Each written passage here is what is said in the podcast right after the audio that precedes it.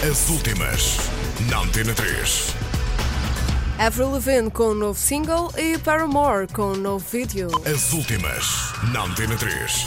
Já foi revelado o novo single de Avril Lavigne, Where's Never Growing Up, o primeiro single do próximo álbum da cantora, que será o quinto a ser editado e o sucessor de Goodbye Lullaby. O trabalho ainda não tem data certa de lançamento, mas deverá sair ainda este ano. Levine trabalha no álbum há vários meses e estará a colaborar com Chad Kruger dos Nickelback. As últimas, na Antena 3.